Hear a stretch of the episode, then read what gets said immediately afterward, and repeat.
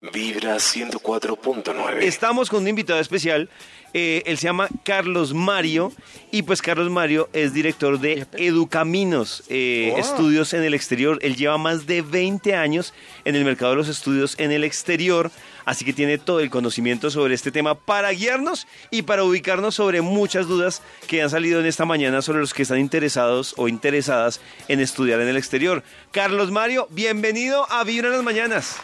Buenos días, muchas gracias por la invitación. ¡Bravo, bravo! Vale, Carlos. Carlos Mario, hoy que estamos indagando sobre muchas eh, dudas a la hora de uno pensar en estudiar al exterior, la pregunta, la más importante, ¿se necesita mucha plata para uno aspirar a estudiar en el exterior?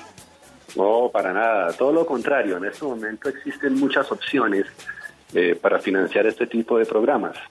Eh, una, eh, para hablar de, de- de precios y que las personas sepan de cuánto puede, eh, cuánto puede costar un programa de estos, eh, más o menos están entre los 7 millones de pesos en adelante, que es un precio bastante razonable eh, para eh, programas académicos de este estilo. También quienes tienen alguna dificultad de pronto en la parte de financiación, hay países como Australia, como Nueva Zelanda, que les permiten estudiar y trabajar para ayudarse a, a financiar sus cursos. Eso. Carlos Mario, esos 7 millones, esos 7 millones de pesos, más o menos, ¿qué incluye y qué hay que conseguir aparte? Esos 7 millones es la matrícula, ese es como un valor razonable para una matrícula académica en un país eh, eh, anglosajón. Ajá. De ahí para adelante hay que tener un presupuesto aproximado de unos eh, entre 800 dólares eh, para el tema de manutención. Eso incluye la vivienda, incluye la alimentación, eh, gastos de transporte y en fin. Es un presupuesto muy razonable. Ok, pero no vea que tampoco es tan, tan loco no, como y que yo, es que yo me imagino que eso cambia mucho si uno quiere irse a vivir solo, pero por ejemplo, me imagino que hay casas de familias que lo acogen a uno, me imagino que estos lugares que dejan trabajar pocas horas en la universidad o algo, pues son facilidades que pues que permiten a las personas estudiar, porque en todo caso me imagino que hay que tener en cuenta que igual una matrícula en Colombia es bastante costosa. Yo creo que aquí lo que hay que tener en cuenta es que, eh, digamos que la experiencia de tantos años haciendo, ayudando a estudiantes a viajar, nos demuestran que estudiar en Colombia inglés, aunque produce algunos resultados, pues nunca se compara con estudiar en el exterior. O sea, quienes toman la decisión de viajar realmente eh, hacen una inmersión y es mucho más productivo. Al momento de, de- de irse, escogen dependiendo del presupuesto. Nos gusta siempre orientar a los muchachos, ellos los que tienen, digamos, buenos recursos o financiación de las familias, o en fin, pueden escoger destinos como Inglaterra, como Estados Unidos, como Canadá, donde desafortunadamente eh, no dejan trabajar. Quienes requieren un poco de ayuda eh, y se quieren eh, eh, apoyar, con su trabajo escogen destinos como, como Australia, como Nueva Zelanda. Y como tú bien dices, Karen, hay unas opciones muy económicas para que el viaje sea aún más eh, económico. El de la casa de familia es la mejor opción porque recibes tu comida, las familias te orientan, eh, es la opción más económica de todas a la hora de, buscar una vivienda. Y dejan trabajar, eh, el dinero que se gana es suficiente para poderse mantener. En muchísimos casos los muchachos extienden sus cursos con el recurso proveniente de ese trabajo. Entonces no crean que es poquito lo que se gana, es bastante lo que se gana. Carlos, eh, por ejemplo, más tempranito hablábamos de la preocupación de muchas personas porque también dicen que la edad se convierte en un limitante, es decir, mientras más años, como que la cosa se podría complicar más. Si es verdad que uno entre más años, más difícil que, que pueda aspirar a cumplir ese tipo de, de proyectos. No, no, no, no, no, no, eso Oiga, es no. un prejuicio, es un prejuicio que tenemos nosotros para nada. Nosotros hemos eh, ayudado a estudiantes de 60, 65 años. En fin, Pero- eh, para, para estudiar no hay no hay un límite. Para estudiar es, eh, para aprender solamente se tiene que tener muchas ganas.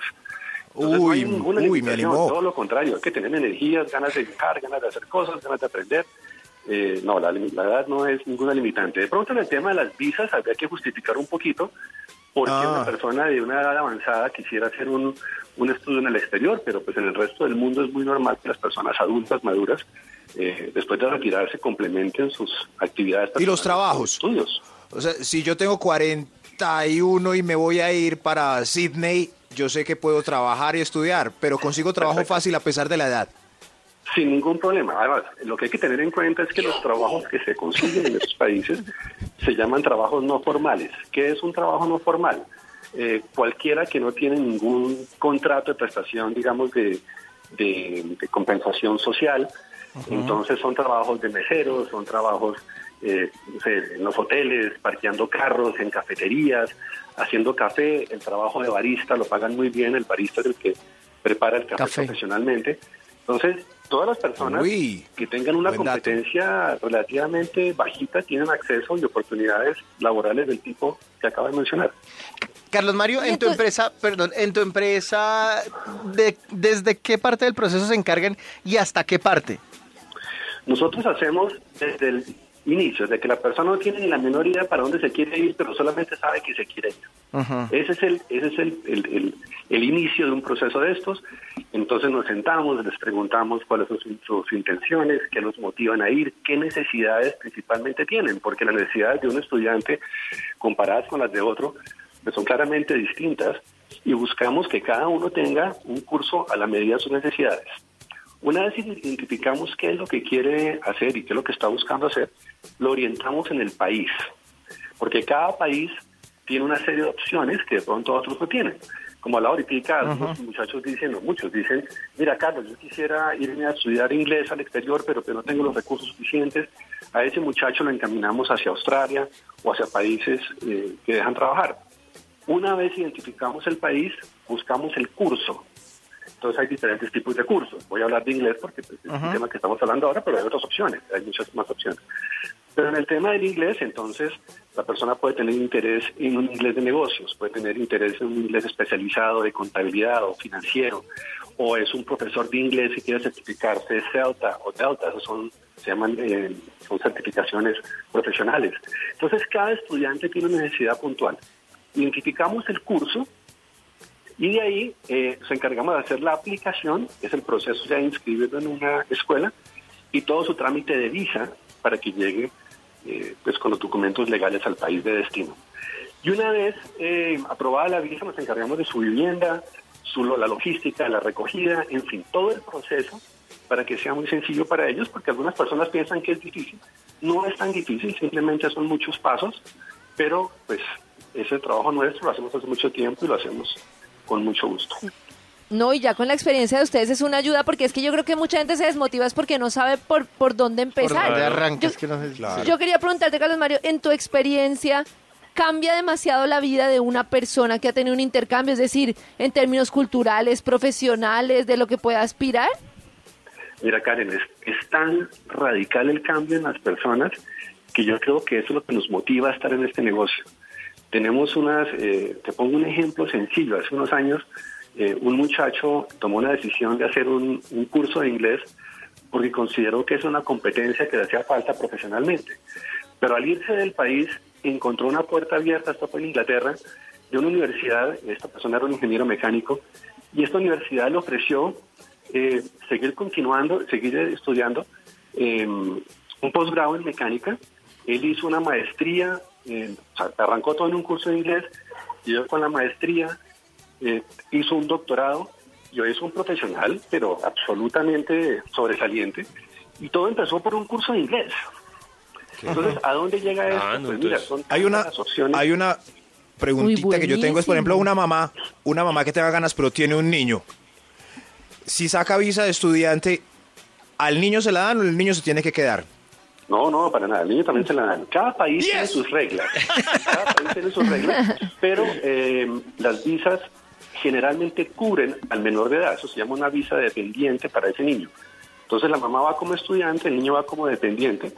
Y en algunos países, dependiendo del curso que está estudiando, ese niño tiene acceso a la educación gratis. Wow. No, es que eso hay una cantidad de opciones. Yo creo que a uno lo que le hace falta es averiguar Ganas. bien y hacer la, la vuelta. Es que a uno le, uno es muy gallina y yo creo que muchos, así como muchos son valientes Sí, y toman sí, la sí. decisión, muchos también eh, son gallinas y dicen, ah, esto no se puede, eso es muy Y los difícil, muy trabajos son bien pagos. Son- Claro, uno no, uno se va para esas ciudades donde permite trabajar y le pagan bien. O sea que vive cómodamente mientras estudia. Son gigantes, son gigantes. Ustedes no se imaginan las historias que tenemos en Educaminos. Son cientos de historias de personas que han transformado sus vidas porque tomaron una decisión tan sencilla como ir a mirar. eh, ir a ver qué hay al otro lado del mundo, esa es, yo creo que de las actividades más, de más, más agradables y de más remuneración que una persona puede hacer. Y las, las puertas que se abren teniendo ese segundo idioma. Estoy hablando de inglés, pero puede ser, puede ser hacer un posgrado, puede hacer una maestría, un- en fin, tantas opciones académicas que hay y están disponibles, sino que las personas tienen, sienten ese miedo de pronto de lanzarse, pero no, no debe serlo, no debe ser así. Aquí los ayudamos con mucho gusto a quienes les interese. Carlos, eh, para- necesitamos los datos. Por sí, favor, para las eso le que están pedir, interesadas en, son muy queridos, claro que sí, con mucho gusto. Nosotros somos Educaminos, nuestra página web es www.educaminos.com, nuestro correo info arroba educaminos.com y nuestros teléfonos 744-8787 en Bogotá y el celular de la empresa 320-491-5756. Yo, yo se los recuerdo, los, les recuerdo los teléfonos. El fijo es el 744-8787 y el móvil es el 320-491-5756. Por lo menos para preguntar. Es que uno no se debe quedar con esa dudita y además, Señor, no les que- cuesta nada. Si quienes quieran llamar a preguntar, a curiosear, ¿será que yo sí puedo hacer esto? ¿Será que yo sí cumplo con las condiciones? Mire, llamen con toda la tranquilidad. Tenemos un grupo muy grande de personas que han viajado también eh, al exterior y les van a compartir su conocimiento, su experiencia. En fin, lo hacemos con mucho cariño. Pues Carlos, Qué muchísimas gracias por acompañarnos en Vibrar las Mañanas, por resolver estas dudas. Y entonces ya le marco. Está buenísimo eso. Ya le marco, ya le marco. Aquí les contestamos. Sa- sáquenos un paquetico para cuatro, por Sí. favor. un abrazo, Carlos Mario. Chao. En las mañanas, tu corazón no late, vibra.